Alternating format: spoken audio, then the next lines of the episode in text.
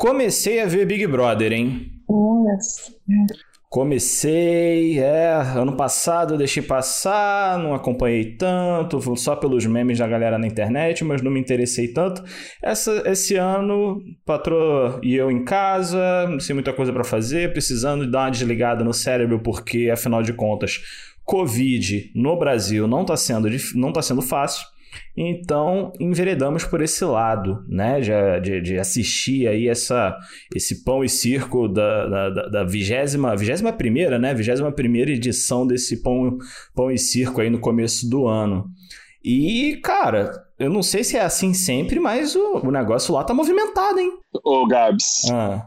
Eu também comecei a ver a Big Brother há é? 21 anos atrás. Caraca! Eu também.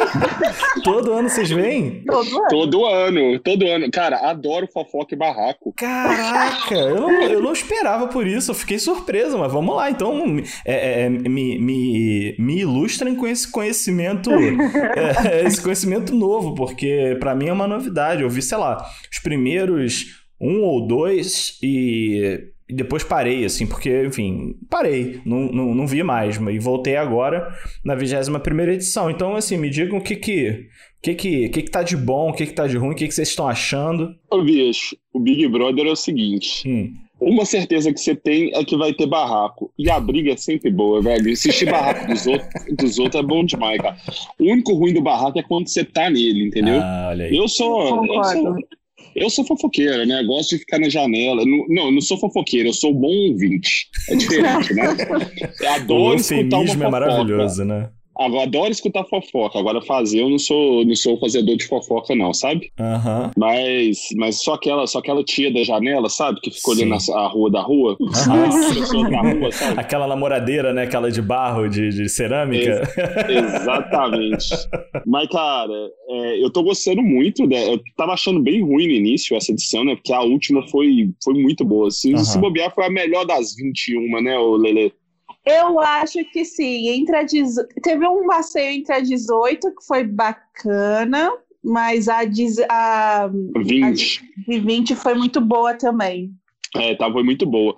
E esse começou meio ruim, galera, uma militância que, na verdade, é uma militância para mim, que não é a militância da melhor forma, é a militância uhum. que afasta, que não aproxima, né? Uhum. É, não sei se a Lele concorda comigo. É, e eu comecei achando bem meia boca, mas, cara, o, o jogo virou, entendeu? Uhum. Tô aqui Tô aqui, Tim, Tim, Tim Gil do Vigor, sabe?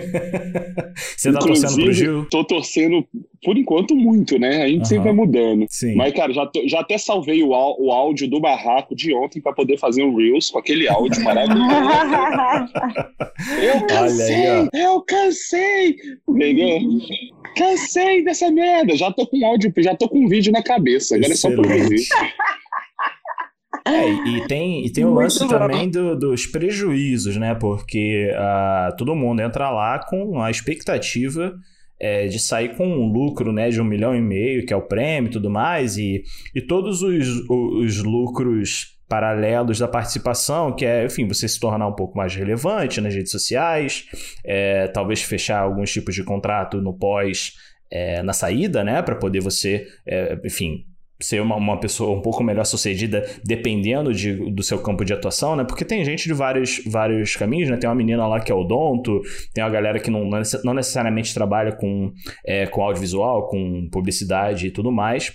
Mas ainda assim se tornam pessoas célebres somente pela participação lá. No entanto, tem uma pessoa em particular que assim, se, ainda que saia vencedora, vai sair com um déficit daquela casa que é absurdo. E eu não sei se deu para se, se, foi suficiente para entender de quem eu tô falando, mas a, a, a, a querida colega Carol Conká, ela tá de parabéns, assim, tá de parabéns demais. Porque eu, eu tava vendo ontem com a minha esposa, a gente tava discutindo e tal, sobre a série, né? O, é, não deixei de ser uma série, né? Porque tem todo dia, é, tem episódios e tudo mais.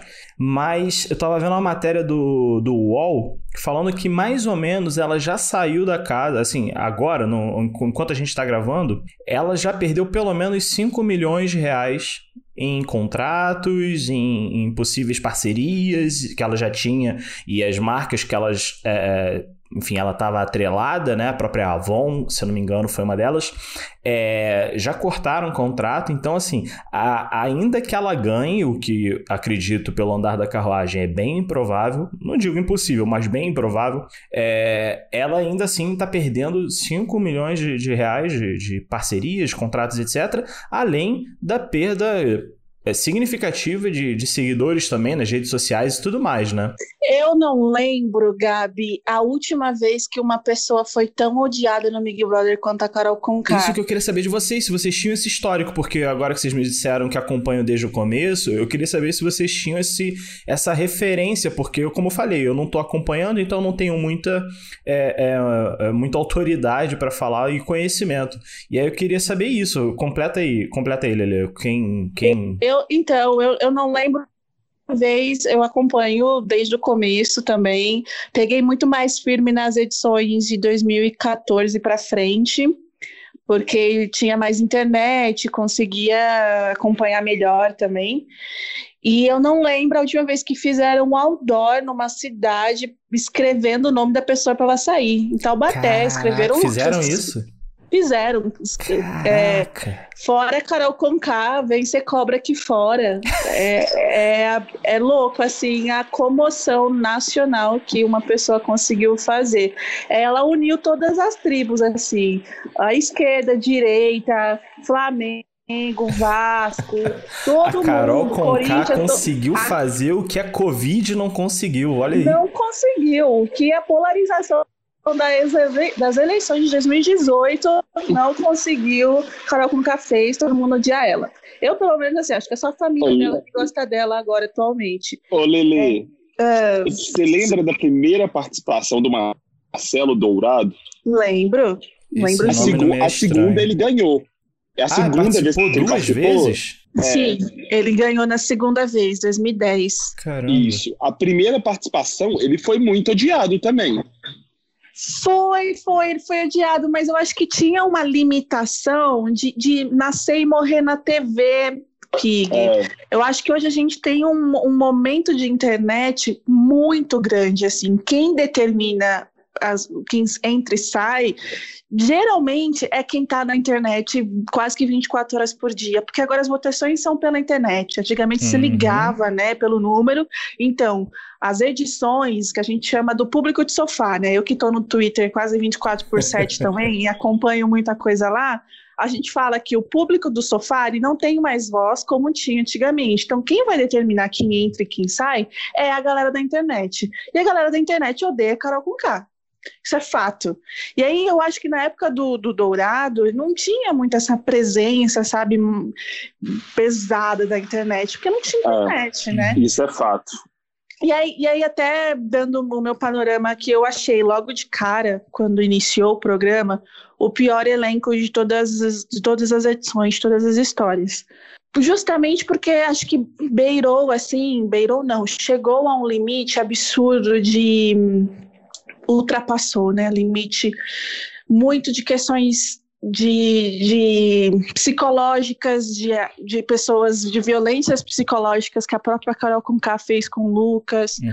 que a Lumena fez com outros participantes também, e isso ficou, assim, eu, eu ficava muito triste, eu não assisti, evitava assistir as primeiras semanas porque mexia em questões assim, não só minhas, dos meus amigos, uhum. do meu namorado também, de, que, que é muito puxado, sabe? Ver os nossos assim se, se degladiando em rede nacional foi muito triste. E com a saída do Lucas, eu fiquei muito mais aliviada de saber que ele que ele está conseguindo produzir diversas coisas legais aqui fora. Ele, o contrato que a Avon é, encerrou com a Carol Conká, iniciou com o Lucas. Ele é o novo garoto propaganda da Avon Achei hoje. Isso bem, bem legal. Ele ganhou 8 milhões de seguidores em duas semanas. Maneiro. 8 milhões. Acho que nem Joe Biden conseguiu fazer isso. é um, um, breve parêntese sobre isso, exatamente sobre números é, que cresceram. Eu, eu tava Tava vendo ontem também, é, conversando com minha esposa e procurando algum, algumas, alguns fun facts sobre o Big Brother. É, e a gente descobriu que em, menos de uma semana, acho que no final. não sei se foi final de janeiro ou já em fevereiro, foi criada uma conta que agora eu não vou conseguir é, lembrar de cabeça, mas a gente viu que foi criada uma conta é, de, de hate, né, de ódio contra a Carol Conká, que no intervalo de uma semana e meia, duas semanas, ultrapassou o número de seguidores da própria Carol Conká. Sim. Que ela tá, ela tá, acho que com um pouco, tá perto agora de um milhão, né? Um milhão e duzentos, um milhão e pouco de seguidores. E essa página é, é, é adversária, vamos dizer assim, dela, tá com mais de dois milhões. Eu falei, caraca, realmente. Aí reforça o que a gente falou, né? Que a Carol Conká conseguiu é, é, trazer o brasileiro mais junto, é, melhor do que a Covid conseguiu, né? Mas desculpa te cortar, que eu lembrei disso, é, é achei, achei legal compartilhar. Não, exatamente, foi isso que aconteceu. E, e para encerrar aqui essa minha participação de Big Brother, é, hoje eu tô, eu tô mais à vontade de assistir, porque antes de verdade eu tava ficando muito mal. Uhum. Eu era eu super empolgada, adoro Big Brother, mega ansiosa para começar o programa e começa algo que é para me divertir, estava me deixando triste, tipo, não tava nem em meio termo, sabe? Tava uhum. me deixando literalmente muito triste. E aí agora eu tô vendo um elenco se, se brigando entre si, isso é legal. Tipo, o Gil ontem, o surto do Gil ontem, eu achei super necessário, inclusive, porque a Carol Conká é louca e a Poca é outra safada também, o Projotão já é um cretino. Ai, só tem gente ruim, mas vai sair um por um, porque eles estão jurando que por serem famosos eles vão durarem na casa, mas eu também sou time Gil.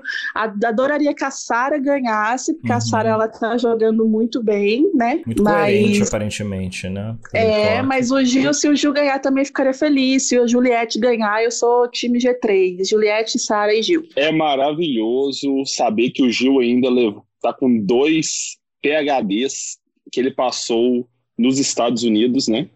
Um no Texas e o outro que eu não me lembro onde. E o cara, ele não precisa ganhar como outras pessoas precisam, né?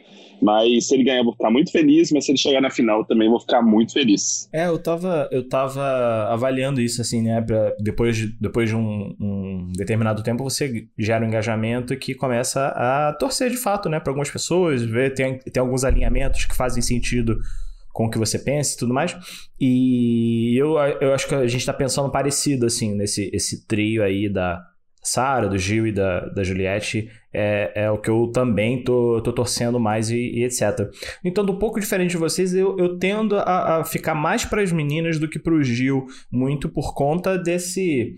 É, de, ele mesmo assumidamente fala, né, desse descontrole que ele tem, e é claro que é, eu não deixo de levar em consideração o fato da casa, é, do ambiente, do jogo, enfim, ser algo completamente fora dos nossos é, dos nossos parâmetros normais de pressão e temperatura, né? É claro que isso tem um fator que influencia demais o comportamento de todo mundo na casa, mas ao mesmo tempo tá todo mundo todo mundo que tá lá, né? Todo o casting né, dos participantes de lá está passando razoavelmente pela mesma coisa que ele também está passando, e não são todos que reagem da mesma forma que ele. Então, posto isso, é, eu não concordo com essa, essa, esse destempero que ele tem lá dentro e tal. Assim. É, é nem, acho que a palavra não é, não é concordar. Eu vou, acho que eu, eu, eu, eu me expressei mal. Gabi. Fala, fala. Eu vou te cortar, porque é o que a Lele falou aí bem no início, saca?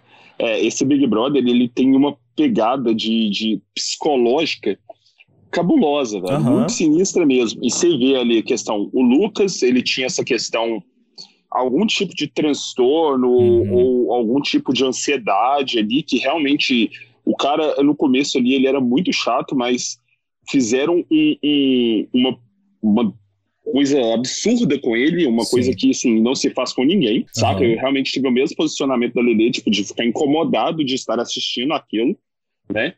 E assim como a Carol Conká também é louca, essa mulher é louca, transtorno sociopata essa mulher. É, ela tem alguma coisa ali que. Narcisista. É... Nossa, demais. É, narcisista e tal. E a mesma coisa é com o Gil, velho o cara, ele tem algum, ele tem um nível de ansiedade que o cara chega a igual essa discussão que teve ontem, né, que a, que a gente está comentando, o cara você viu que ele começou a dar crise de ansiedade, dele não conseguir respirar. Eu, tipo, já, já tive, eu sou uma pessoa extremamente ansiosa, já tive crise de ansiedade e sei muito bem como é. Uhum. Então, não é uma questão, de, de destempero dele ou excesso. É uma coisa psicológica, sacou? E esse, e esse BBB, ele tem essa característica de, assim, de o psicológico tá sendo muito, muito tá, o pessoal tá saindo mesmo ali da caixinha, muito uhum. mais que as outras versões, sacou? Uhum. As, as questões psicológicas estão sendo muito mais expostas. Sim, é, é, quando eu digo destempero, é, eu não digo necessariamente como algo ruim, eu, eu só também, eu, eu tô colocando como um fato, né? E aí, enfim, sem fazer julga tentando não fazer julgamento de valor. É, ele, como você falou, né? Existem pessoas que têm perfis é, que são realmente mais ansiosas e é, mais talvez suscetíveis a, a, a, influências negativas que fazem gerar esse tipo de comportamento. E ele, evidentemente, é uma pessoa assim.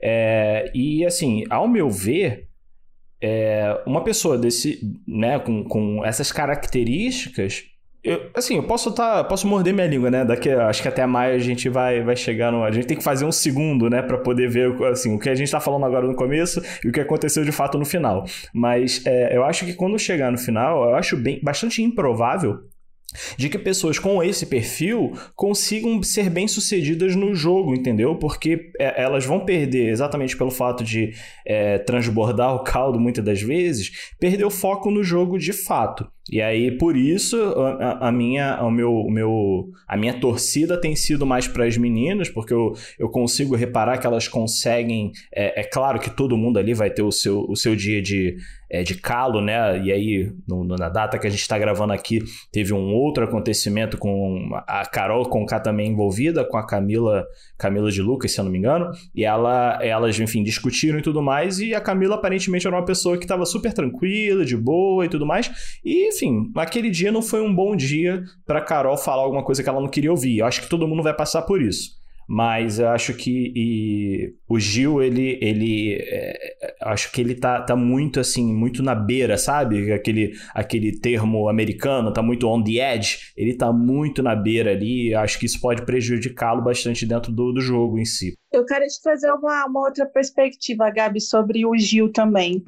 Ele, ele o, o primeiro, são dois pontos, assim. O primeiro é que entre o descontrole é, físico ali, né, visivelmente, onde ele altera o tom de voz dele, gesticula muito, e entre esse tipo de comportamento e a voz mansa, suave, porém ordinária do Arthur, eu uhum. fico com o Gil. Eu fico com a verdade e o descontrole emocional do Gil do que uma pessoa que fala manso, mas ela claramente quer desestruturar tudo que, tá, tudo que envolve você. O Além de ponto... ser preconceituoso. Exato, e é o meu segundo e ponto. E homofóbico. Exatamente, Pig, era o meu segundo ponto. O Gil, ele está sofrendo ataques homofóbicos daqueles mais sutis que você, assim, é para te, te, tirar de louco, é para uhum. tirar a pessoa de louco, que é que a pessoa que você vai confrontar a pessoa e a pessoa vai falar: "Eu? Imagina, você tá ficando maluca". E o Gil está passando isso diariamente, uhum. seja por parte do Rodolfo, pro Bastião lá, seja por parte do Caio, por parte do Arthur, que ontem falou para ele: "Vira homem, seu Zé Ruela", no, na briga que eles tiveram. Você não quer, você não queria cachorrada?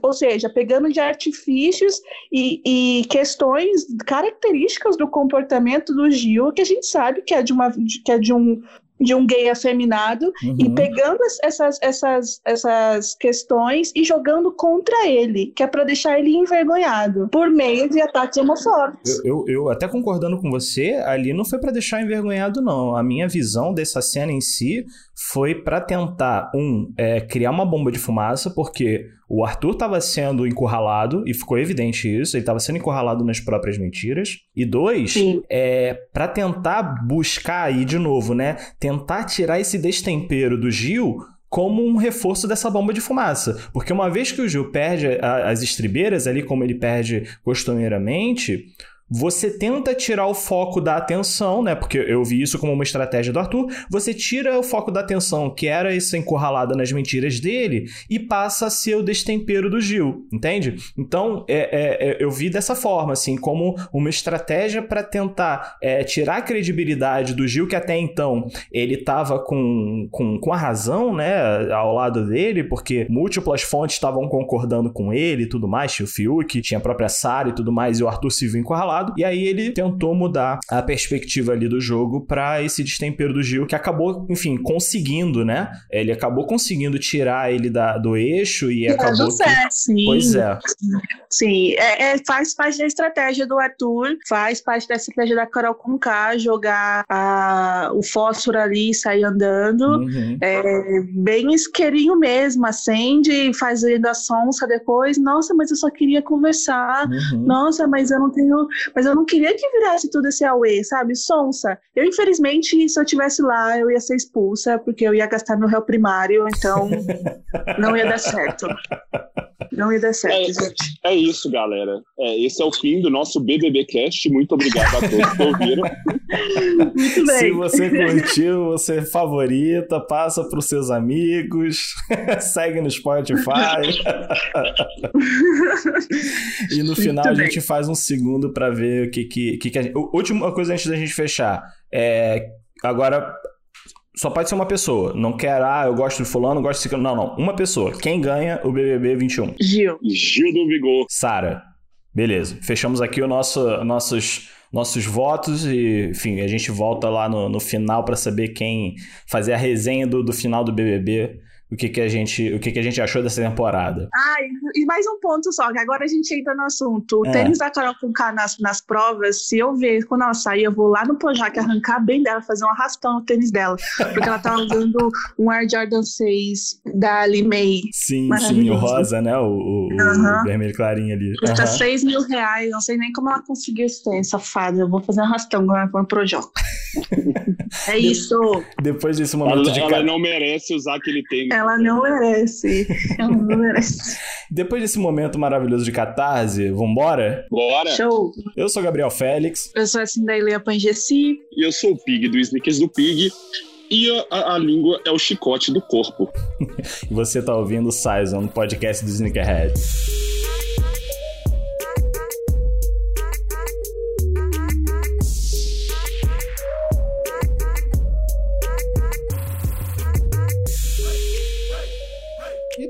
Meu, meu, caro, meu caro amigo Pig? Por que, que o, o, peixe morre pela boca? Por quê? Eu queria saber isso. Ai, por quê, né, cara? A gente tá aqui tranquilo, ofendendo a Beyoncé, ofendendo nunca, né?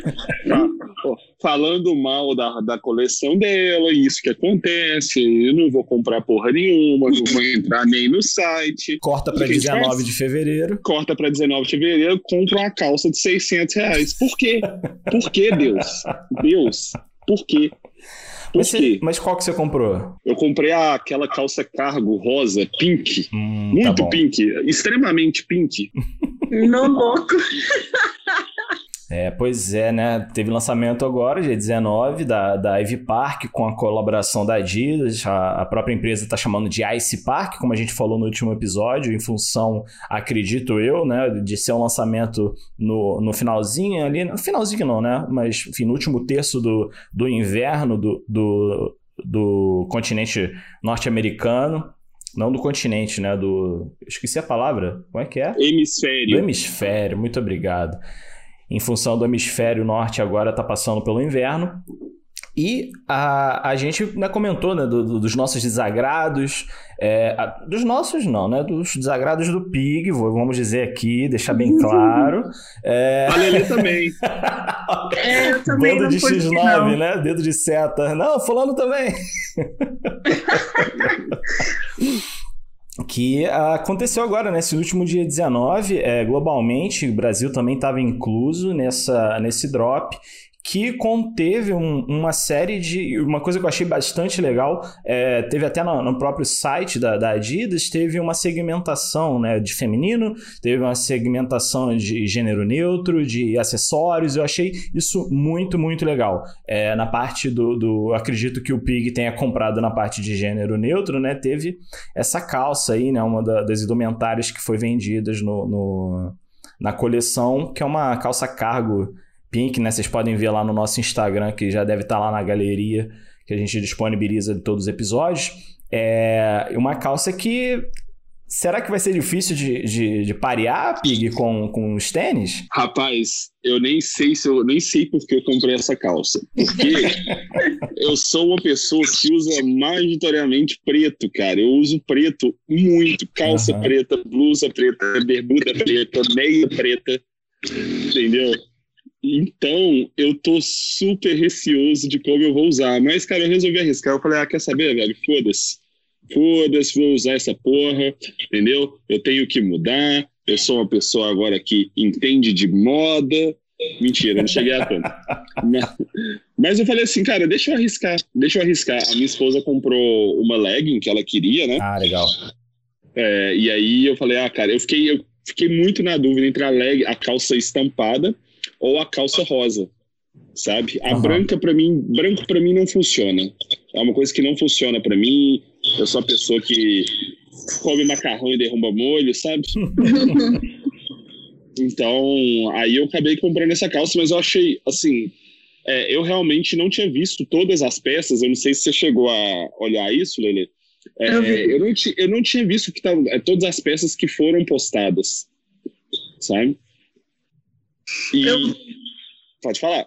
Não, eu vi e assim nada nada me fez movimentar-me para para poder comprar, sabe? Até mesmo os tênis. Se eu pudesse escolher, talvez, um, uma coisa seria Ultra Boost, mas Ultra Boost eu já tenho. E aí eu já, eu já tenho branco, eu já tenho de Dive Park, aí eu falei, não, não vale a pena, sabe? Investimento uhum. de R$ 1.200 em algo que vai ser dispensável aqui comigo. Uhum. Aí eu falei, bom, capitalismo não venceu comigo, então não foi dessa vez. Então acabou que você não pegou nada? Não pegou nada, nem dos acessórios, você não pegou nada. Então, não, os acessórios esgotaram muito rápido. Talvez se eu tivesse ido um pouquinho mais rápida, eu pegaria uma uhum. meia, talvez touca não uso, mas tipo, meia. Faltou muita coisa que veio da, do primeiro drop para o Brasil, muito, faltou as pochetinhas, sabe, as bolsas, uhum. é, uns acessórios mais legais, faltou dessa vez. Mas teve muita roupa e eu achei as roupas estavam muito caras. Uhum. Tipo, para vir uma jaqueta de 4 mil reais, eu fiquei, falei, bom. É, tem duas, né? Na, aliás, tem uma de 4 mil e outra de, de 3 mil, que é aquela puffer, que é uma jaqueta fofinha, né? Uhum. Eu iria comentar isso, Lele, que assim, beleza, a coleção, no final das contas, eu achei legal, o saldo positivo e tal, mas eu achei que ela veio muito cara. Um, não, e aí, beleza, tem a jaqueta de 4 mil, gente, mas um top, o top, o top é top, hein? Mas o Sim. top ele tava 400 reais. 400 reais, é. Não, não dá, né? É, não, é um top, dá. é um top. Beleza, é, é da IFARC, né? É um top, gente. Ele tem o quê? Menos um metro de um metro quadrado de tecido? É, isso mesmo. Pois é, é um top. Eu tenho, isso me surpreendeu muito, sabe? Agora, aquela jaqueta de 4 mil, aquele que vai até o chão, tá ligado? Aham. Uhum. Meu irmão, queria demais. Eu ia chegar na reunião do cliente com aquilo. eu ia ser muito gangsta, cara. Eu ia ser muito gangsta. Pois é. é bem bonitona mesmo. Eu, eu usaria tudo. Eu só não compraria, entendeu? Porque eu uhum. acho que é o meu é, é um dinheiro assim que eu não, não vejo bem gasto, entendeu? E aí eu tenho feito esse exercício, né? Pois dona de casa que sou, preciso trazer essas prioridades assim. Eu amo a Beyoncé, gente, de paixão. Melhor artista, na minha humilde opinião, da face da terra. É, depois, depois dela, antes dela, a gente teve Michael Jackson e depois Beyoncé, assim. Mas não é algo que me movimentou e eu tenho essas críticas. Aí algumas pessoas vão lá e trazem as, a, o, o que acham, né, que pode ser, ah, o dólar é muito caro. Vocês acham que é culpa do dólar isso? Eu acho que tem uma influência, sim, da, dessa, dessa disparidade do, do, enfim, do nosso câmbio, até porque o lançamento no, nos Estados Unidos, é, os preços foram os mesmos, então, assim, é um fator, sim, que eu acho que teve, teve influência, é, e não, uhum. não só para Beyoncé e Ivy Park, né, a gente está vendo é, silhuetas, inclusive, de outras é, de outras marcas sofrendo reajustes é, que tudo leva a crer que seja assim em função do, do da variação cambial. Né? A gente está tá aí com o Jordan 3 sendo lançado essa semana é, por 1.099, não é isso? E é, é uma, é uma silhueta que, que historicamente ficava abaixo do, dos quatro dígitos. Então, é, eu acho sim que a diferença, essa variação cambial está tendo bastante influência no, nessa variação de preços, sim. É, não, mas eu falo por mim, o, o Jordan 6 Carmine, né, Carmine, uhum. que foi o, o Jordan OG e tal, cara, eu queria, eu queria muito, muito, muito ele, mas eu não ia pagar R$ 1.100, uhum. eu não ia. Eu só comprei ele porque eu tive um probleminha com a Nike, um problema um pouco mais sério com eles. E consegui resolver, mas para recompensar, eles também me deram um cupom de 50%. Ah, né? então estourou. Então aí eu comprei ele por 550 reais. Legal. Aí Vai, valeu. Não, aí, aí eu putz, valeu demais. Valeu Saca? Demais. Mas eu ia, eu ia ficar sem esse tênis na coleção, cara. Pois eu é, ia né, ficar. Cara, tô bem, bem enrolado. Tanto que, é, voltando um pouco pra, pra Ivy Park, né, que foi o nosso assunto inicial, eu, eu originalmente eu queria, assim, é, pegar o, o Ultra Boost que veio, porque diferente da primeira vez eu não consegui. É, só que aí teve um, uma coisa chamado esposa, né? Que E no meio do caminho, né, enquanto a gente ainda estava vendo as coisas sendo lançadas e tal, mostrei para ela. Falei, putz, olha só, acho que eu vou pegar esse aqui quando sair e tudo mais. E ela vira para mim e fala, ah, eu quero. Eu falei, eita, pegador vai ser complicado, né? e aí acabou que dessa vez eu abri mão, até porque no final do, do ano passado eu, eu fiz uma festinha boa, então eu, eu dei essa vez a ela e a gente pegou esse Ultra Boost é, versão 1.0 barra com algumas modificações. Né? O cabedal ele é, é basicamente o, o 1.0, que para mim é o Ultra Boost mais bonito. Eu gosto muito das duas versões, o 1.0 e o 2 é, com a, o cabedal virtualmente todo branco, né? A, a panelagem ali do, do, dos, do, das três listras e o contraforte um off-white quase, né? um cream white, alguma coisa assim. É, o boost completamente né? em branco e a sola da Continental em é, borracha natural, que é uma, uma coisa que eu gosto. Essa combinação para mim é muito matadora, né? Cores neutras com o, o, a sola em. ou pelo menos algum elemento da sola e, e, da entressola em borracha natural. Eu acho muito, muito bonito. E aí, enfim, me interessei, patroa se interessou, a gente abriu mão e acabou que deve chegar, assim, na próxima semana deve chegar. Eu vejo só faço uns videozinhos de unboxing para colocar lá no, no Reels do, do Saison lá na, no Instagram. Mas, o Gabi, aqui em casa a, a prioridade do Ice Park é toda da Ana, né? Porque ela é muito fã da Beyoncé, assim, muito, muito fã mesmo e tal. Uhum. Então, é, assim como no outro drop, a preferência foi para ela e ela pegou. Tanto que no outro drop a gente, assim, fez a festa, né? Ela pegou é, uma, duas calças, uma blusa, é, uma touca e um tênis. Legal. E, e aí eu fiquei com o tênis, né? O tênis a gente não conseguiu no tamanho dela, o que ela queria, que era o super slick da época, que era com borracha natural também. Uhum. É, e aí é, a touca ficou para mim. A touca, na verdade, é neutra, né? Tipo, eu, eu uso mais e tal. Mas é, eu fiquei com tênis e ela ficou com todas as peças. Dessa vez também o foco era 100% ela. A partir do momento que a gente viu que dava a possibilidade de a gente escolher um pouco mais, com um pouco mais de paciência, né? É, uhum. É, aí a gente conseguiu definir, aí ela pegou uma calça, eu peguei outra calça. Mas ficou tão caro a coleção, diferente, é, principalmente em relação ao outro drop, aumentou tanto o preço que a gente não teve coragem de comprar mais coisas além dessas calças, sacou? Sim.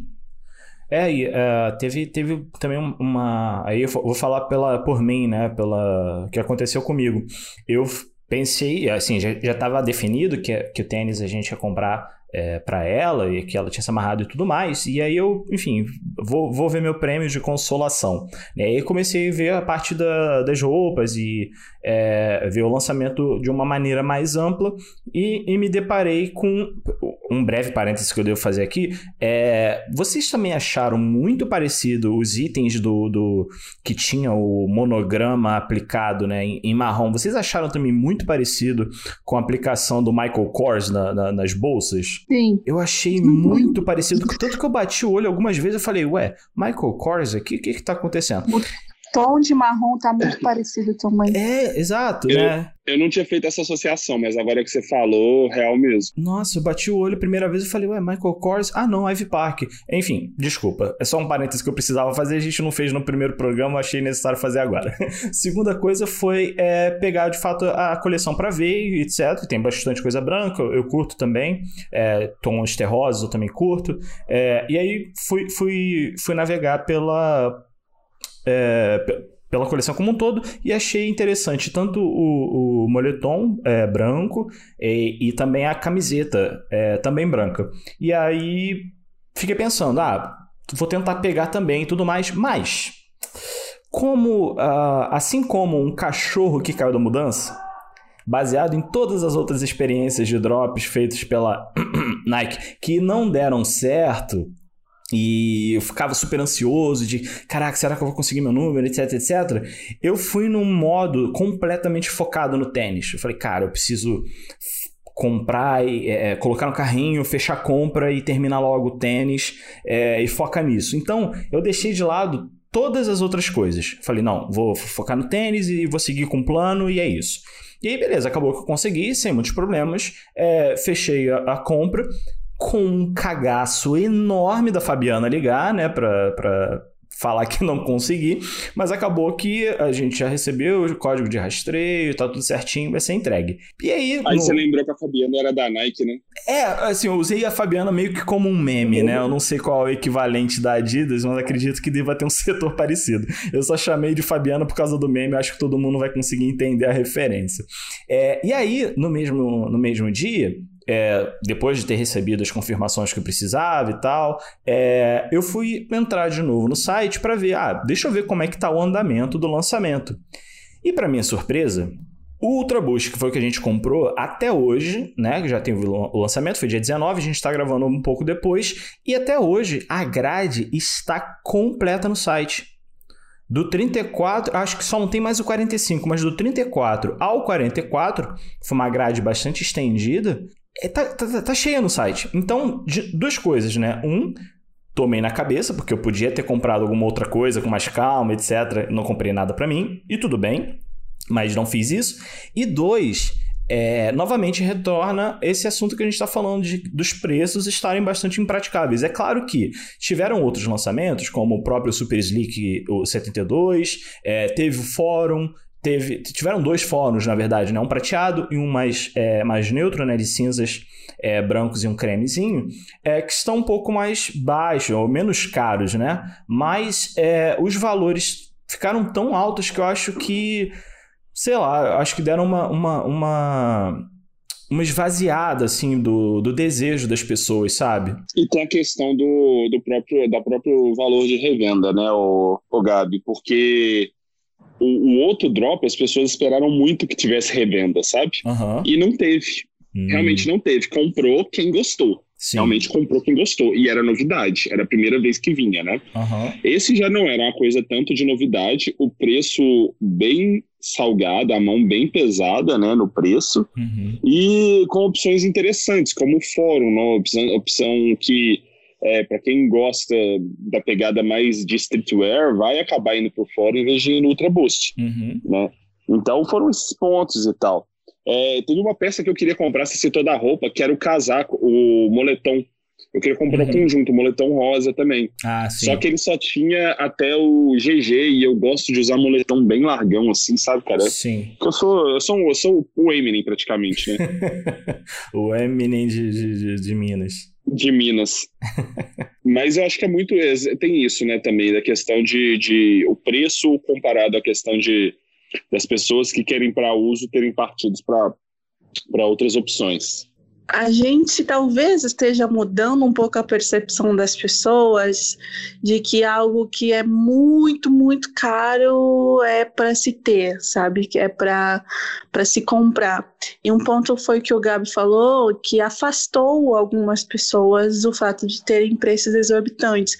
Eu, ouvindo vocês falando, eu lembrei que eu gostei sim de um moletom, mas ele estava 900 reais. E assim, eu pensei comigo de novo, né? Aquelas, aquelas questões de prioridades e tudo mais. Uhum. Um moletom de pelinho, um, num, num, Brasil tropical, né, abençoado por Deus, acho que não, não, não faz sentido, sabe? Aí, aí eu, assim, não, não valeu, entendeu? E aí, de novo, eu fui talvez esse, esse target, né, essa amostra de pessoas que se afastaram da coleção por conta do preço. Uhum. Eu acho que o, o, lance de eu não ter ficado tão emocionada com a coleção como eu fiquei com a anterior, uhum. da, da, da, cor Bordeaux. Sim.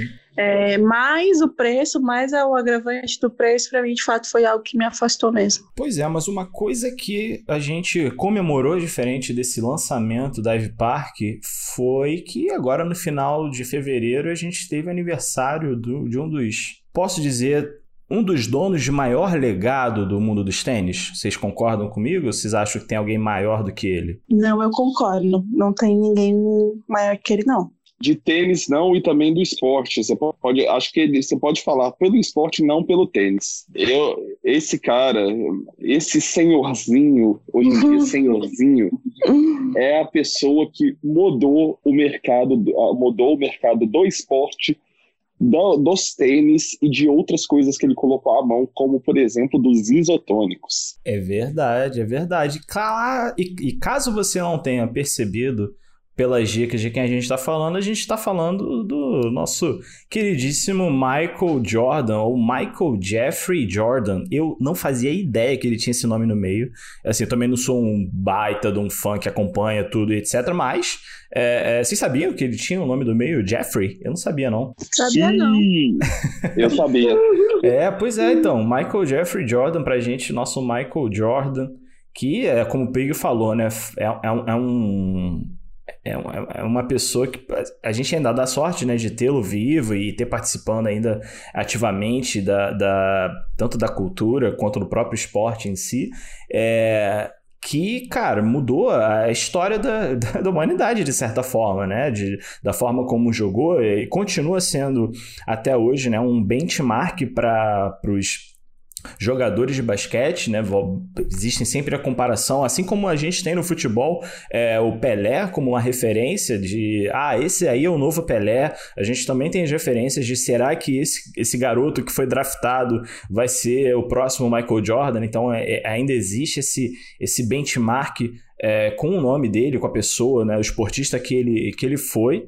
E a gente, para o nosso lado, agora especificamente falando, a pessoa que mudou o cenário da nossa da nossa cena completamente, né? Desde o do primeiro Jordan que foi realizado, né, é, para ele na época em que ele estava tava chegando aos profissionais, até hoje em dia que é uma, uma, uma é um braço né, da Nike, não, não, passou a ser uma marca completamente apartada, não completamente, mas apartada e, e tem o seu, sua própria segmentação é, como, como uma parceria grande, forte da Nike, é, que tem lançamentos anuais, né? A gente está indo agora pro, pro Jordan 36, é isso? Jordan 36 ou 35? Tá me, fal me falhando a memória aqui, se vocês conseguirem me ajudar a lembrar. Lançou recentemente, no final do ano passado, o 35, né? 35. Então, esse ano, possivelmente, é... a gente vai ter o lançamento do 36. É... E um, um ponto, Gabi, a Jordan Brand é a empresa do grupo da Nike que traz mais receita de todas as empresas do grupo, como por exemplo a Converse, uhum. é, entre outras empresas ali, é a subsidiária que traz mais grana, mais grana que a que a RAM, mais grana que qualquer uma outra. E é entendível, né? A gente vê ano, entra ano, sai ano, assim, pelo menos desde que eu comecei a acompanhar de maneira mais forte os sneakers, eu, eu não vejo ano que não tenha pelo menos um Jordan. Pelo menos um não, não é pelo menos uns cinco, vamos lá?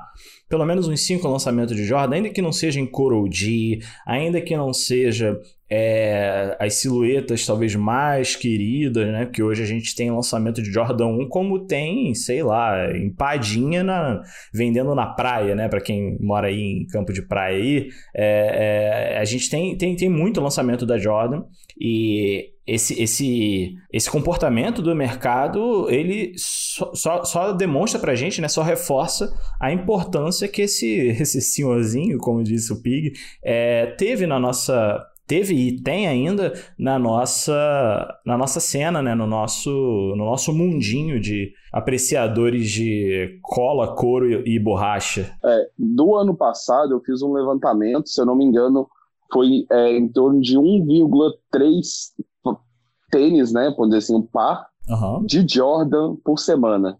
Caraca. Fazendo a média. Então teve pelo menos um lançamento por semana no ano passado de Jordan. Dos clássicos, né? Então, por exemplo, Caraca. do 1 ao 14, uhum. né? Foi média de um par, vamos colocar um par por semana. Caraca, isso é muito louco. Eu não fazia ideia Ou que seja, seria esse número. Eu sabia que era muito, mas, pô. Foram pelo menos 54 pares de Jordans lançados, do 1 ao 14. Caraca. É, que são, são os mais clássicos, né? Do 1 do 1, eu tenho garantido, foram 13 pares lançados. Nossa, é, teve tá? pelo menos um eu peguei, é verdade, é. é. Foram 13 lançamentos de Jordan 1, foram, se não me engano, 8 lançamentos de Jordan 3, né? É, então, foi bastante coisa. Jordan 12, saiu uns 4 modelos, sabe? Jordan 13 também saiu uns 5 modelos, então foi bastante coisa. É isso quando a gente fala de lançamentos diretos, é, sem contar também com lançamentos é, inspirados de alguma forma na carreira ou no próprios tênis do Jordan é, para outras silhuetas, né? Tem silhuetas que se inspiram muito, é, que, que se auto-intitulam, né? University of North California, né? Aquela UNC, aquela cor bastante clássica. É, tem outras silhuetas que também se inspiram e colocam no próprio nome da Callaway Chicago, porque é, é uma... É uma é uma apropriação tão, tão certa de que o público vai entender do que você está falando, né? De, de falar, cara, quando você bate, é, é, você coloca, né? Bota no, no, na tag lá Chicago, automaticamente, para quem, obviamente, como nós, conhece um pouco é, e consome a, a, cultura, os produtos, você vai associar um, um, um, set de cores ali, né? De vermelho, preto e branco, que, assim, é, é você fala, você fala pouco, é, você fala muito com poucas palavras, né? Então você fala ali, sei lá, é, é, eu não vou, eu não vou pegar um exemplo é, preciso, mas vamos, vamos usar como um, um, exemplo fictício assim, vai lançar um, um Converse que seja, né? Pegar um, ah, um Chuck Taylor 70s Chicago. Cara, você vai saber qual é a cor que vai estar nesse Chuck 70, sabe? É, é, uma coisa muito impressionante. Fala. Saiu um exemplo muito prático, o Dunk Chicago. Exatamente, muito bem colocado. Dunk Chicago. Exatamente. O próprio UNC, né, que deve sair, é, já saiu na verdade, é, do próprio, da própria Dunk, né? Ou, ou é o, é o Jordan é, não lembro agora. Não, foi o saiu o Dunk, né, feminino, feminino exatamente. Lembrei aqui. Que na verdade ele chama é, Load, é, acho que é Load Coast se não me engano, uhum. mas todo mundo chama de UNC. Porque é muito forte, né, cara? É um legado que, ah. é, é, é, assim, de novo, fala muito com poucas palavras, porque já está tão impregnado na nossa cena, no nosso, nos nossos costumes, no que a gente vê, no que a gente consome, que é, é, é muito difícil até se separar, né? Nesse caso, bom para Nike, porque, enfim, construiu uma base muito sólida. É, Nike e Jordan Brand, é claro, é, mas é, é, é, impressionante né, ver esse alcance que os produtos que foram né, criados há 30 anos atrás, começou a ter uma linha de produtos 30 anos atrás, carregar consigo tanta, tanta importância, né? É interessante como no, conforme os anos vão passando, ainda em 2021, a gente vê um, um, compromisso de, das pessoas por trás, né? Eu tenho um colega na Nike que ele viaja, viajava muito, agora na pandemia não mais, mas ele viajava muito para Portland. É, ele trabalha na Nike uhum. e ele conta como, como ocorre esse compromisso de, de funcionários, a galera que trabalha, designer, é, criativo, marketing, comunicação da Jordan Brand lá fora, como rola esse compromisso de serem pessoas que estão inseridas no contexto e na cultura, na, no, no ambiente mesmo do basquete, no ambiente mesmo da cultura de tênis, e, e, e, é por isso que a gente vê tanto, tanto sucesso, assim, sabe? É interessante ver esses bastidores da, da marca, porque uma das minhas maiores críticas, né, no, como profissional da área de comunicação, é fazer conexões falsas, às vezes, com pessoas que não vivem a realidade de, de do, que, do que a gente consome, sabe? Que não pesquisa como a gente, que não passeia por, por esses por, esses assuntos, né, com facilidade, e eu acho que é, é interessante ver como quando a gente vê pessoas por por detrás das câmeras, né, que são ali os bastidores, produzindo também pessoas do, do mesmo ambiente, pessoas que são da cultura, além do que só os garotos propaganda, sabe, os modelos e tudo mais. Isso, isso eu acho bem legal. Aí, vocês contando, eu lembrei dessa curiosidade que meu amigo trouxe uma vez de Portland. Não, e complementando a questão da, da questão dos lançamentos, Gabi, Uhum. Só pra gente bater o olho, a gente tá o quê? Na sétima semana do ano? Por aí, sim. 4 de janeiro e 3 de fevereiro, né? A gente também estamos entrando na terceira, na terceira semana de fevereiro. E nós já tivemos é, dois Jordan 1, nós já tivemos é, um Jordan 3, nós já uhum. tivemos um Jordan 6. Então, para você ver, em sete semanas, quatro lançamentos, né? Sim, sim, sim. Que eu me lembre, que eu me lembre. Ainda. Ah, que ainda. Não, mentira. Jordan 4, teve dois, um feminino e um, Verdade, um né? normal. Né? Aquele. Vai ter... Esqueci a Colway agora, aquele é, é Sun... Starfish. Starfish, obrigado. Alguma... É exatamente o que eu queria lembrar. E aí feminino, vai ter né? na próxima semana um Jordan 5, um outro Jordan 4. Em março já está programado mais um Jordan 1. Então os caras estão fazendo o quê? Rachando de ganhar dinheiro. E até mesmo acontecimentos que não dizem necessariamente a ver com a própria Nike, como ano passado a gente teve o lançamento, é, que inclusive a gente teve podcast aqui no, no, no Saison, que foi o arremesso final, né, que bombou pra caramba e fizeram com que a, a procura e, consequentemente, a, as vendas é, dos Jordans mais clássicos, né, como do 1 até o, até o 11, 10, não lembro agora mais ou menos quando, quando termina é, a demonstração de tênis dentro da, da série, é, teve um. 13. Foi o 13, né? Fadel 13, 13. 13 e 14. Show, valeu. É, então, assim, teve uma procura absurda, né, por esses modelos, mas, de novo, né, se o trabalho não tivesse sendo realizado é, é pela, pela Nike, pela Jordan Brand, etc., é, talvez não tivesse o mesmo é, e, e, é claro, é, de ser a, a, pessoa que o Jordan é também, então, assim, a, essa conjunção de fatores é, é, faria com que é, as próprias silhuetas dos produtos né, não tivessem esse, esse chamariz que, que também tiveram. Mas, assim, é engraçado ver que, às vezes, mesmo sem a Nike fazer muita coisa, fazer nada, eles ainda têm uma. Um, tem essa impulsionada por parte agora, né, essa. essa essa parte que se autoalimenta né, da própria cultura dos tênis, da cultura do próprio esporte, que é muito forte é, também, né? Então é, é, muito legal ver isso. Mas nem tudo são flores, certo? Assim, é claro que, que todo mundo. É, de novo, dentro do, de um intervalo de 30 anos, né, que é o que a gente tem mais ou menos é, de lançamentos da Nike, com um, da Nike não, com lançamentos da Jordan, é, existem alguns algum, alguns probleminhas no meio do percurso, tem aquelas lombadinhas que eles quebra, quebra molas, e um deles aconteceu esse ano, né, que foi o lançamento do Jordan 1 Trophy Room, é, que aconteceu lá por, exclusivamente na loja do, do filho da, do Michael Jordan, né, e acabou que teve uma, uma série de, de. Pelo menos apareceu muito aqui para mim. Não sei se vocês acompanharam, e aí eu queria saber a visão de vocês também. Mas aconteceu é, uma, uma série de alegações a respeito de backdooring, né? Da, da própria. É, da própria loja, da Trophy Room, uh, desse, dessa silhueta que foi estava sendo bastante cobiçada desde do final do ano passado, quando começaram a surgir as imagens, e agora no, no com, com a de fato o lançamento acontecendo no começo de fevereiro, teve uma série de alegações a respeito desse backdoor, né? E para quem tá chegando agora e talvez não conheça, queria que o Pig falasse que, que, do que, que se trata backdoor. Eu? Que esse cara. Me pegou de surpresa. Mas o. o... Vai, com, vai, com, vai com tudo, Pig. Peraí, peraí que eu tô olhando no Google. Tô brincando. Mas o, o backdoor nada mais é do que o ato de privilegiar alguma pessoa com a venda pela porta de trás, né? É, entre aspas, a venda é, fora do, do, do, normal, né? Fora do, do padrão ou do estipulado pela marca, né?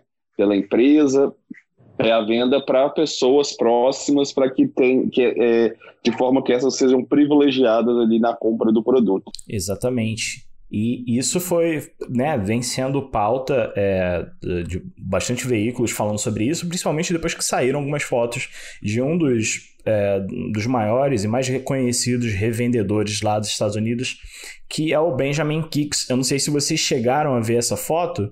É, sim, sim que é, enfim, é basicamente no, no dia do lançamento, é, o, o, Benjamin, né, o, o, revendedor, ele cercado por, eu não consigo nem contar a quantidade de pares que existem ali do lado dele, de exatamente do, do Jordan Trophy Room, é, e a, quantidade de caixas também atrás, não sei se todas vazias, mas é, enfim, tomam todo o frame da foto. Então, assim, levanta de novo essa discussão é, sobre o que a gente falou, né, do backdoor para alguns revendedores e sobre lançamentos que, poxa, eu gostaria muito de que de ter esse tênis e né, a gente já, já, já teve a não sorte, né, teve o azar de é, o lançamento não ser feito aqui no nosso território. E muito provavelmente a gente não, não vai ter tão cedo ainda que compre é, pro lado de fora, né? Se a gente mandar importar e tudo mais, porque os preços estão pau a pau com o próprio Jordan no Chicago, se você for comparar. Tem, tem numerações aqui na StockX, que eu, pelo que eu, eu vi, que estão batendo para cima de 6 mil dólares. Então, assim, tá, tá bastante complicado. E aí eu queria ver o, o que vocês acham, que se, se vocês viram, se vocês não viram, o Pig falou que viu já, né? É. Mas o que, que vocês acharam aí dessa controvérsia? Eu não sei se você viu uma coisinha que eles mudaram que esses pares que foram vendidos em backdoor acabaram não tendo isso. Chegou a ver isso? Não, não sei. Me diz aí, o que, que aconteceu? O cadastro Lace Azul, uhum. com qual ele foi lançado, os pares que saíram do backdoor, repara nas fotos para você ver, não tem esse cadastro. Hum, entendi. Então foi uma mudança que eles fizeram ali de, de última hora, uhum. né, no... Tanto que eles mudaram a data do lançamento, ela seria, foi três ou quatro dias para frente do que uhum. ela seria, né?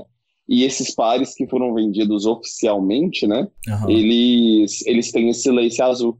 Um lace comemorativo e tal, sabe? Entendi. Mas, cara, é, assim, existem duas coisas que eu coloco como backdoor. Uhum. Tá? E são dois pontos, um eu sou a favor e o outro eu sou contra. Primeiro ponto, cara, Sou a favor quando é pra mim. Aquelas. Olha aí, aí que começa a corrupção. Aí que começa a corrupção. Ah, o meu pensamento é o seguinte: é, grandes lançamentos, Jordan, esse tipo de coisa que é, vão que você compra em diversas redes e grandes redes, né, como o próprio site da Nike ou Artwalk, uma grande rede e tal. Cara, eu sou muito contra, saca? Uhum. Eu sou muito contra mesmo. Agora você pega um lançamento, eu vou dar o exemplo aqui do, dos Dunks, tá? Uhum. O Dunk SB. É, o, tanto Ping, o, vamos pegar o Pink Pig aqui, uhum. que foi um tênis que ele foi lançado em diversas skate shops, muitas, muitas, muitas skate shops mesmo, né? É, e que muitas não estavam nem no mapa ali da galera que curte tênis, beleza? Uhum. Cara, eu sou um, um cara que é, vivo aquela loja. Skate shop é um negócio local, é um negócio que luta muito para sobreviver, uhum. sacou? E eu sou, vamos dar um exemplo aí, não sou eu, tá? Mas vamos supor que eu sou um, um, um consumidor daquela loja que fomento aquela loja, entendeu? Sim. Eu sou um parceiro daquela loja. Sim. E, e aí chega um cara lá da Constantina que nunca ouviu falar da loja, nunca deu uma moral para a loja, chega lá e reclama da mecânica de venda da loja. Sacou? Cara, se eu tenho um comércio local, eu vou privilegiar quem me, quem me privilegia, Sim. sacou? É, é um pensamento que eu tenho que aí eu sou a favor. Se eu tivesse uma skate shop, por exemplo, eu venderia, eu falava assim, cara, chegou aqui o, o Dunk Pink Pig, você é um cara que me apoia, que me ajuda, você tem, quer comprar, sacou? E aí os pares remanescentes, aí sim esses vão pro sorteio ou o que for, entendeu? Porque, cara, é, são dois negócios muito diferentes uma art walk de um comércio local, sabe? Não, Não sei entendo. se vocês concordam, assim. É, pois é, cara, assim, eu, eu acho muito difícil a gente traçar uma linha, né? Porque realmente os pontos que você levantou é, são, muito, são muito relevantes eu, eu, e a argumentação é, é, é bastante essa. Eu, eu, eu, tendo a concordar, sim. É, no entanto, eu, eu não sei é, eu acho que é perigoso. O meu ponto é, eu, eu não concordo completamente porque eu acho perigoso a, a, a abertura de precedentes, sabe? Porque uma vez que você abre, fechar fica complicado. É, mas assim, eu, eu, mas, eu concordo bastante com o que você falou. não é abertura de precedente. As lojas elas, têm, elas podem fazer a mecânica de venda que ela quiser Sim. em tênis GR, em tênis General Release. Então, se eu quero privilegiar é, o, o comprador que compra comigo, beleza. Eles não podem fazer isso em lançamentos QS, né? Que são os modelos é, limitados, vamos dizer assim. As, as caixas coloridas do Dunk ali, uhum. né? Esse, esse eles não podem fazer isso, tanto que as mecânicas de venda são acompanhadas pelo time da Nike. Mas você consegue tá? ver também que, é, dentro desse mesmo argumento e que, que você falou aí de novo, eu concordo com ele. É, você traça as linhas elas ficam tão difusas que para o público em geral que talvez não conheça ou não se aprofunde tanto quanto a gente que gosta não fica claro o suficiente isso e portanto gera essa discussão que a gente acompanha há tanto tempo. É o meu ponto é exatamente esse assim não ficar claro o suficiente e não gerar ruído na comunicação. Porque eu concordo pra caramba que esse tipo de vamos chamar de privilégio é, é em você é, oferecer para os seus é, melhores compradores uma oportunidade é, de, de obter de uma maneira mais privilegiada é, é bacana, porque é, é óbvio, né? Assim, cara, é, eu vou estar tá oferecendo meu produto para quem realmente compra ele, né? E, e sempre está comprando ele. E isso é uma forma até do próprio lojista é, manter um relacionamento bacana, né? De ter, assim, traçando um paralelo, é, que você contou pra gente, poxa, eu tive um problema com a Nike, a Nike é, me, deu um, um, um, um desconto, né? Um, um voucher de desconto absurdo. Por quê? porque ela sabe que você traz valor para ela, né? Então, assim, é parte de relacionamento e isso, assim, não pode ser colocado de lado, porque no final do dia, se uma das poucas coisas que o cara vende é o tênis, né? No caso, no exemplo que você deu, né? De, de skate shop, se uma das poucas coisas que o cara vende é aquilo e ele só tem aquilo para fazer relacionamento, por que não, sabe? E eu sou super a favor disso. É, mas ao mesmo tempo eu também fico pensando do outro lado, assim, de, poxa, às vezes a pessoa poderia estar tá, tá abrindo para todo mundo é, e talvez retirando daí o ruído de talvez fazer backdoor, de talvez estar tá privilegiando aqueles que não podem ser privilegiados, etc, etc. Entendeu? Meu ponto é, é esse, assim. Oh, só antes da Lele posicionar, eu só queria colocar uma coisa.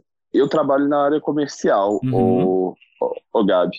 E na área comercial a gente tem a máxima que é assim, cara, eu nunca quero fazer uma venda única. Sim. Tá? Sim. Então quando você vai numa skate shop, que vai um cara é, lá do, do fim do mundo, a 500 quilômetros da cidade, tentar conseguir o tênis ali e tirar a oportunidade de quem compra com você, com quem compra recorrente, eu prefiro manter a recorrente e fale, fale de mim, fale o que quiser, uhum. mas prefiro manter o meu cliente fiel de um negócio local do que vender um tênis para um cara que vai comprar uma vez na vida e sabe se lá quando ele vai comprar novamente, sabe? Sim. Isso é meu pensamento até comercialmente falando, tá? Sim. Sacou? Uhum. Não, eu concordo. Até, assim, nesse caso, eu acho que não tem nem muita discussão, porque são meio que é, textbook para quem é, trabalha com vendas, né? Assim, e, e vendas como um todo. Não? Aqui a gente tá falando de tênis e tal, mas, enfim, até a tua particularidade é um outro nicho, né? E etc. Mas, é, para quem vende, é muito mais... E aí, venda pode ser... Eu não vou nem chamar de venda, vou chamar de conversão, né? Conversão de cliente.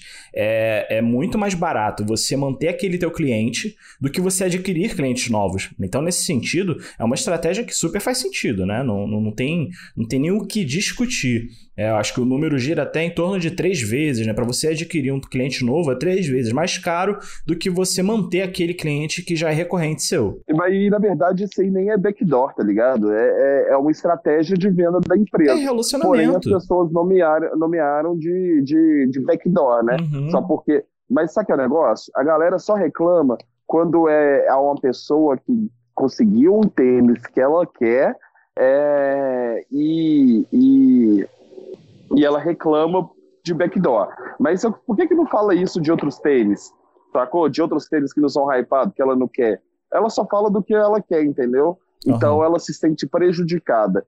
É muita ladainha também. Existe o backdoor, a filha da putagem ali, tá ligado? Uhum. Mas existe também um, um, um, um, ato de egoísmo e de não ficar feliz com a conquista do outro, sabe?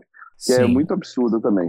É, eu concordo com o que vocês falaram. Eu acho que é uma linha muito tênue entre o que beira é, você privilegiar um certo grupo ou você fornecer uma estratégia de venda. É, é, é meio que híbrido ali, né? O que acontece.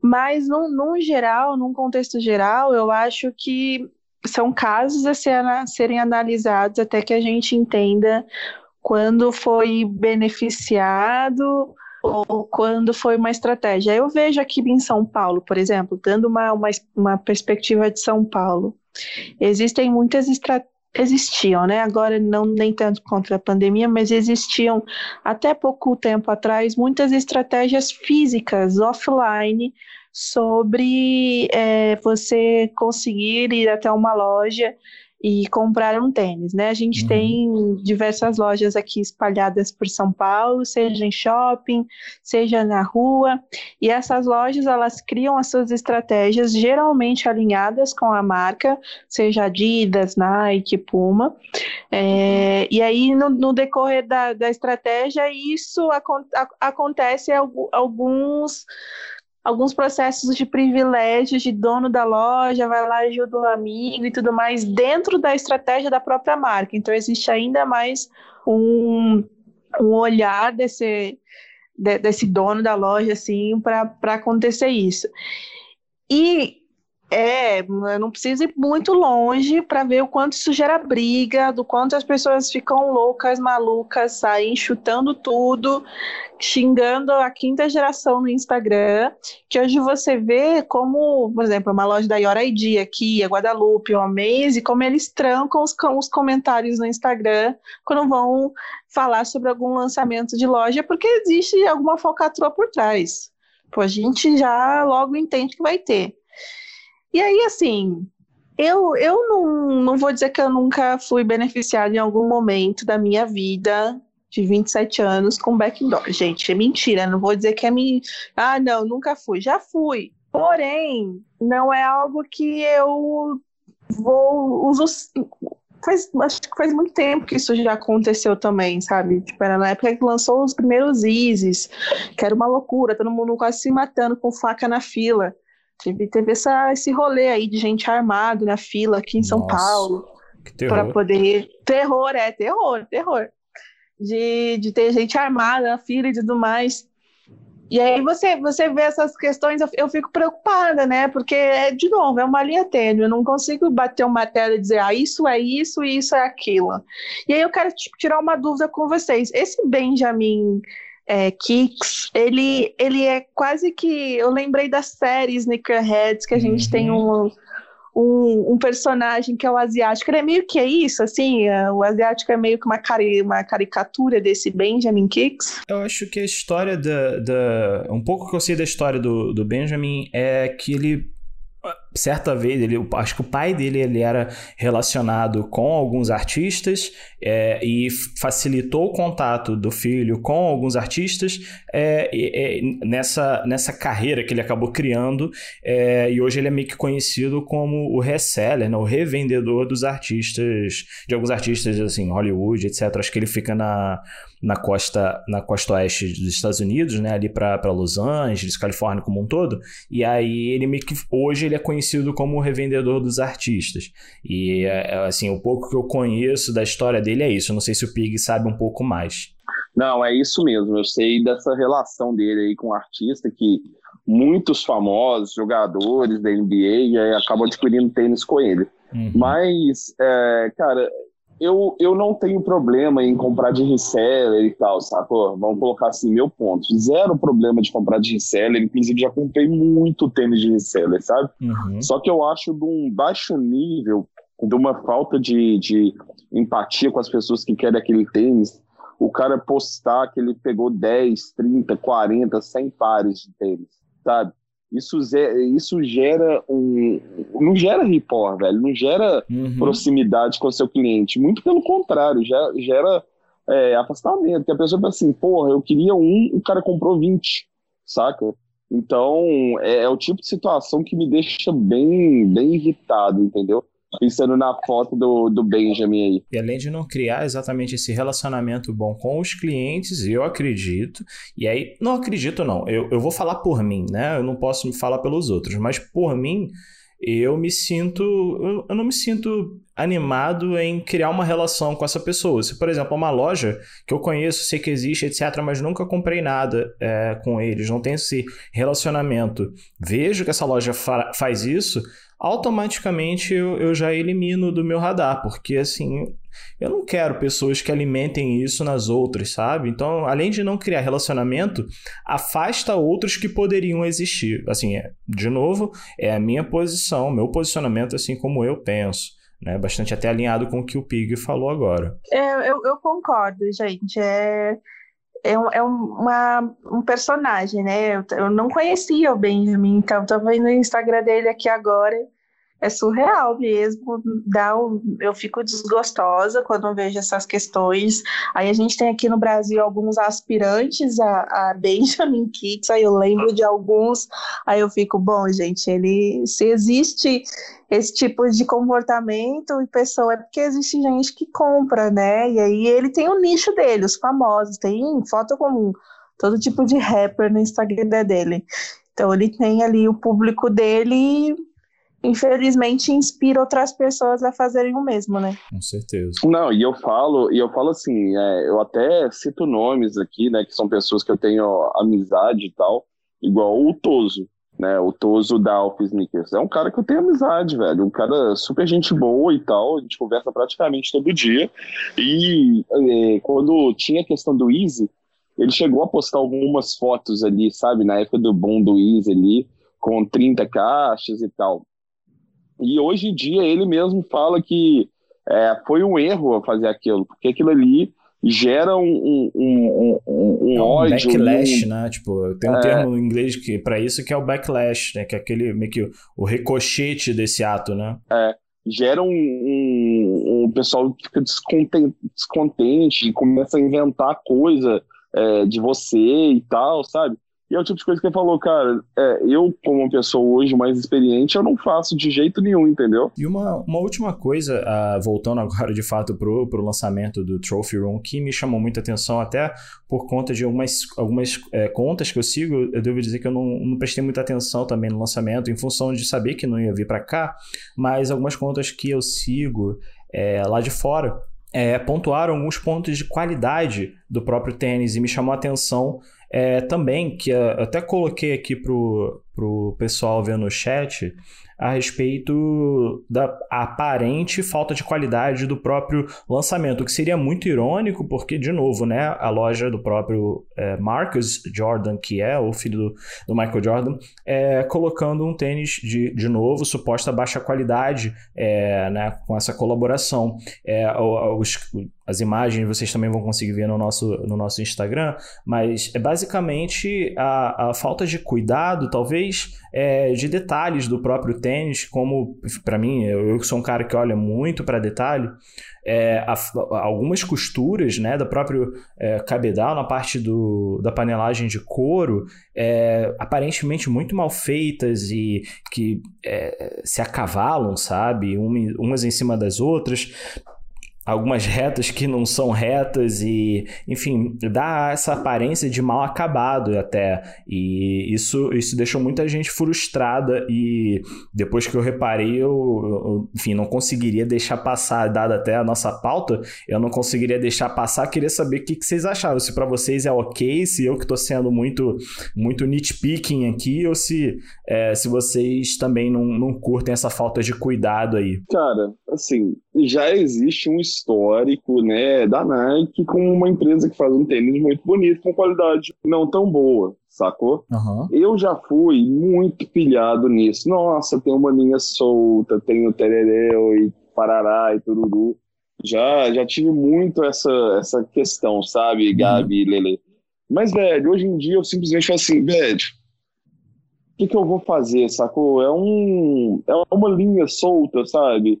É, quando vem arranhado ou amassado, uma coisa assim, aí realmente é um, é um falta de cuidado no envio, uhum. né? Mas você, você vai reclamar da produção de um tênis que é feito no, fim do mundo, por milhares de pessoas, tem que fazer aquilo ali 375 milhões de horas seguidas. Então, velho, triste você pensar assim, cobrado a pessoa que recebe um dólar por dia para poder fazer o tênis da maior qualidade possível para você, pra você pagar 900 reais na Nike, saca? A Nike não tá nem aí para isso, velho.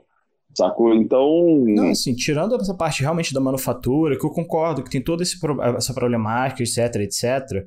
É, no final do dia, a própria Nike, ou a, enfim, a Trophy Room, não sei, enfim, é, ela, eu acredito, tem o seu setor de qualidade, né? O Quality Assurance, né? Que é o QA não, das empresas. A, Nike tem o seu QA, mas seu QA é de, nesses produtos ela não tá nem aí, velho. Tipo assim, o que, o que que acontece, cara? Sendo de qualidade ruim, de qualidade boa, mal feito, bem feito, vai, vai esgotar de qualquer jeito. É, exatamente. Entendeu? Eu acho que aí, é, nesse caso, cabe a gente é, votar com os nossos bolsos no final do dia, né? Tipo, cara, se tem uma qualidade boa, eu não vou comprar. Teoricamente, é claro que a gente sabe que na prática, a, a, a na prática a teoria é outra, né? Como diz o, é, o sábio. Gabi, eu não deixaria de comprar o Trophy Room por causa disso. É, não acha? deixaria. Não deixaria. Eu não deixaria. Não deixaria. É, de linha torta e tal, uhum. essa questão, eu não deixaria. Entendi. Mas aí você faz a comparação, velho. É, eu vou aqui, ó. A Ana, aqui, minha esposa, ela comprou o Infinity Run 2. Ah, legal. Cara, você pega o tênis, é um acabamento perfeito, uma qualidade absurda, costura, cola, não tem cola sobrando. É, eu posso dizer a mesma coisa tal. da versão 1 desse tênis que eu tenho, uso, cara, muito boa. Pois assim, é. Nada a reclamar. E aí, aí o que há, e ele atua, uhum. sacou? Mas por quê? Cara, esse tênis ele vai esgotar? Difícil, né? Bem difícil. Não vai. Não difícil, vai. é verdade. Então, então, eles vão dedicar a qualidade, a cuidar disso, de ter essa visão de que há mais profundo e tal, em produtos que eles precisam é, gerar, gerar report, gerar é, desejo naquele produto, uhum. sacou? Sim, Se sim. Ela, ela, vai, ela vai gastar o tempo dela em Jordan 1, que ela vai colocar para vender, vai colocar para vender e ele vai esgotar em 30 segundos. Pra quê? Sacou? É, tá vendido. Eu, eu ia falar tá exatamente vendido. Tá isso. Tá é, sobre essa hierarquia. É, existe uma hierarquia, né? Eu também não deixaria de comprar por conta desses detalhes. É a, a gente que pega na mão. É que tem gente assim que compra tênis apenas e vai direto pro pé, né? Não, não, não pega na mão, não vira ele, não olha não pensa e tudo mais. E o cheirinho, o cheirinho, é. hum, melhor cheirinho. É, E aí, como a gente, olha, tem esse olhar mais, mais crítico assim, é, acho que com o passar do tempo a gente vai ficando um pouco mais flexível também e entendendo essas, essas hierarquias, né, desse de um investimento maior num determinado tênis e num, e num investimento menor em outro. É, é foi o que o Pico falou, às vezes ele vem por conta de um transporte, ele vem de um jeito que você não imagina. Mas acho que esses detalhes aí não, não compromete o todo. Você devolveria? Vou te fazer uma, vou te responder uma pergunta, Gabi. Vou te uhum. responder uma pergunta, é ótimo, né? Vou te fazer uma, uma, uma pergunta. Chegou aqui no Brasil Dunk, é um Jordan 1 Chicago. Uhum. Beleza? Beleza. Bicho, você recebeu o tênis, o tênis ali veio tipo Trophy Room aí, costura solta, algumas coisas assim. Uhum. Você devolveria? Cara, você, você diz tá devolver para a loja, você diz é, devolver para a loja e falar que tá ruim, que é, é outro, é isso?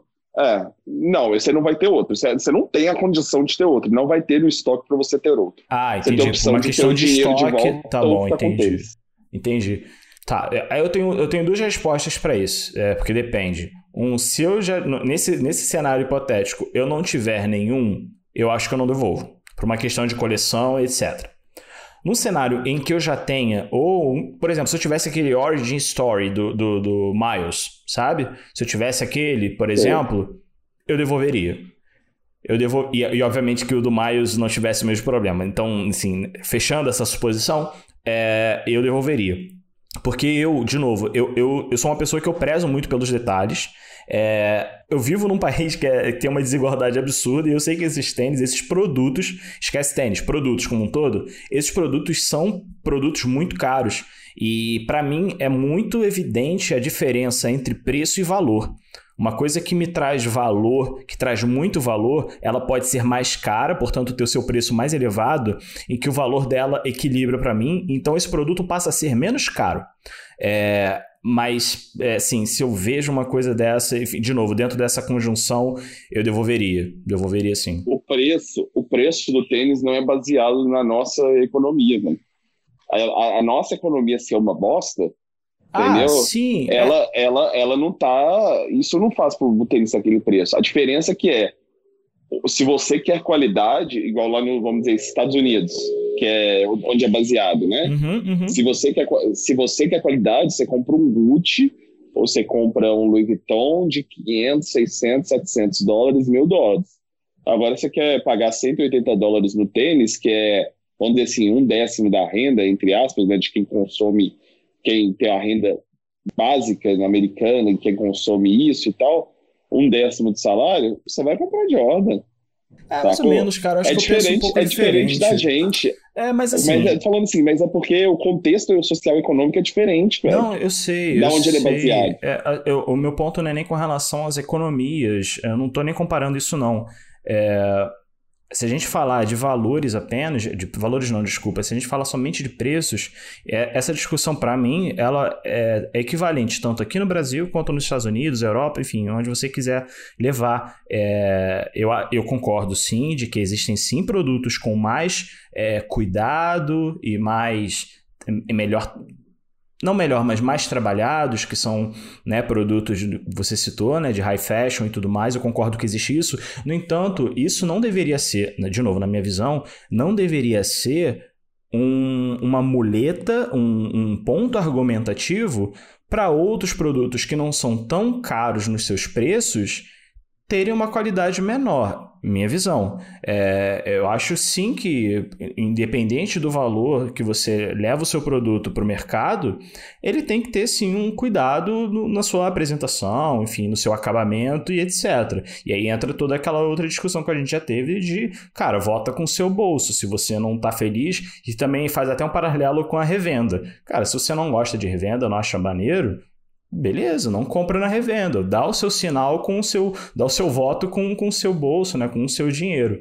É, o meu ponto é, é esse, assim, de, de, eu não, não, não teria, assim, dentro dessas condições que eu, que eu falei, né? Ah, Gabi, eu concordo demais com você, concordo demais. Isso aí não significa que eu estou discordando, uhum. mas significa que eu cheguei num ponto que isso deixou de ser algo de de tão extrema relevância na minha decisão não, de ter um tênis ou não. Eu entendi demais eu, eu quando fico, você falou. É, uhum. Eu fico puto, eu fico puto com material de tênis. Uhum. Sacou? Tipo assim, de não existir uma padronização. Jordan 1 me deixa puto por causa disso. Um tênis vem em cor maravilhoso, o outro parece que, que é, ficou no sol 70 anos. É, você, você sofreu disso agora, né? No, no final do ano passado, né? Com Jordan Low, né? Foi frustrante é isso, demais. É foi muito frustrante, foi muito frustrante. E aí, é, só que, é, por exemplo, questão de galera, isso para mim me incomoda muito. Uhum. Agora você falar, tipo, a questão de costuras, detalhes, esse tipo de coisa, cara, isso aí já deixou de me incomodar um tempinho, sabe? E cada um de nós vai ter uma régua diferente, né? Vai ter uma régua diferente para esse é. tipo de coisa. Tem gente que é mais. E aí, eu, inclusive, eu me incluo nessa galera, né? Que é, que é mais nitpicking, né? Daquela galera que é muito uhum. detalhista, uhum. de chato e tudo mais. E tem uma galera que, cara, ou já foi, não é mágica, eu acredito, né? Que você falou que é o teu caso. De repente, assim, dali é um outro aspecto, tipo, cara, eu nem vejo isso que vocês estão falando, sabe? Eu só quero o meu, o meu Chicago e vamos aí. É, e tudo bem também, assim, cara.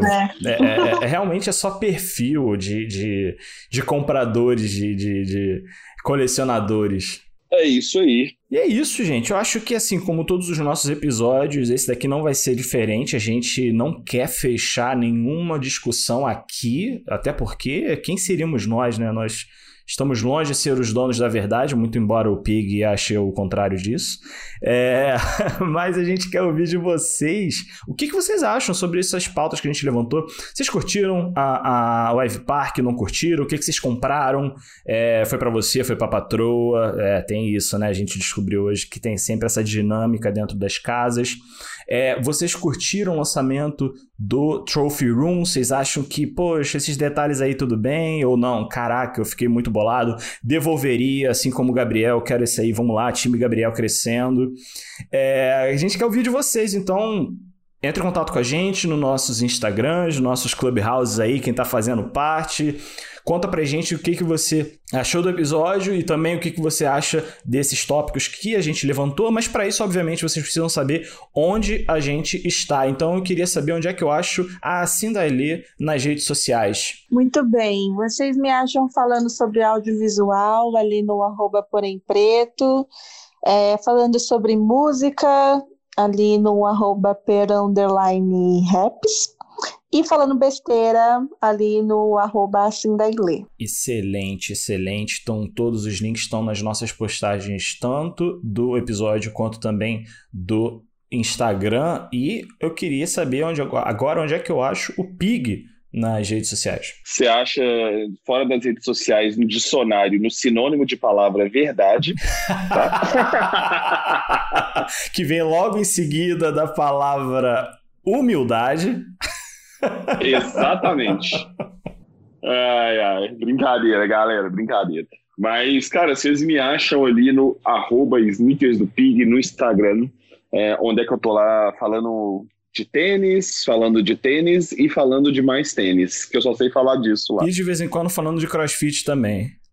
É, exatamente, eu tô mostrando a minha rotina fitness também, porque agora eu sou blogueiro fitness. É isso aí, é o Pig Pugliese, maravilha, maravilha, quase os 10 mil, vamos lá ajudar o Pig a chegar nessa marca aí, vai ser o primeiro 9,700 de... agora. Olha aí, falta só pouquinho, ó, próximo episódio a gente já vai ter arrasta para cima, pelo menos isso, vai ser mais fácil de achar os episódios do Size e então, é agora, enfim, a mim, né? Vocês acham no Size OneCast, no Instagram, no Twitter também. Vocês podem chegar lá, mandar mensagem, criticar também. É bom a gente ouvir crítica, porque a gente é, precisa e quer sempre melhorar. Então, é, feedbacks positivos são sempre muito bem-vindos. Então, por favor, entre em contato é, e passe seus feedbacks. E queria reforçar mais uma vez, como a gente fala todo episódio se você está ouvindo, independente do lugar onde você está ouvindo e curtiu o nosso trabalho, dá aquele feedback 5 estrelas, segue no Spotify, no Apple Podcasts, enfim,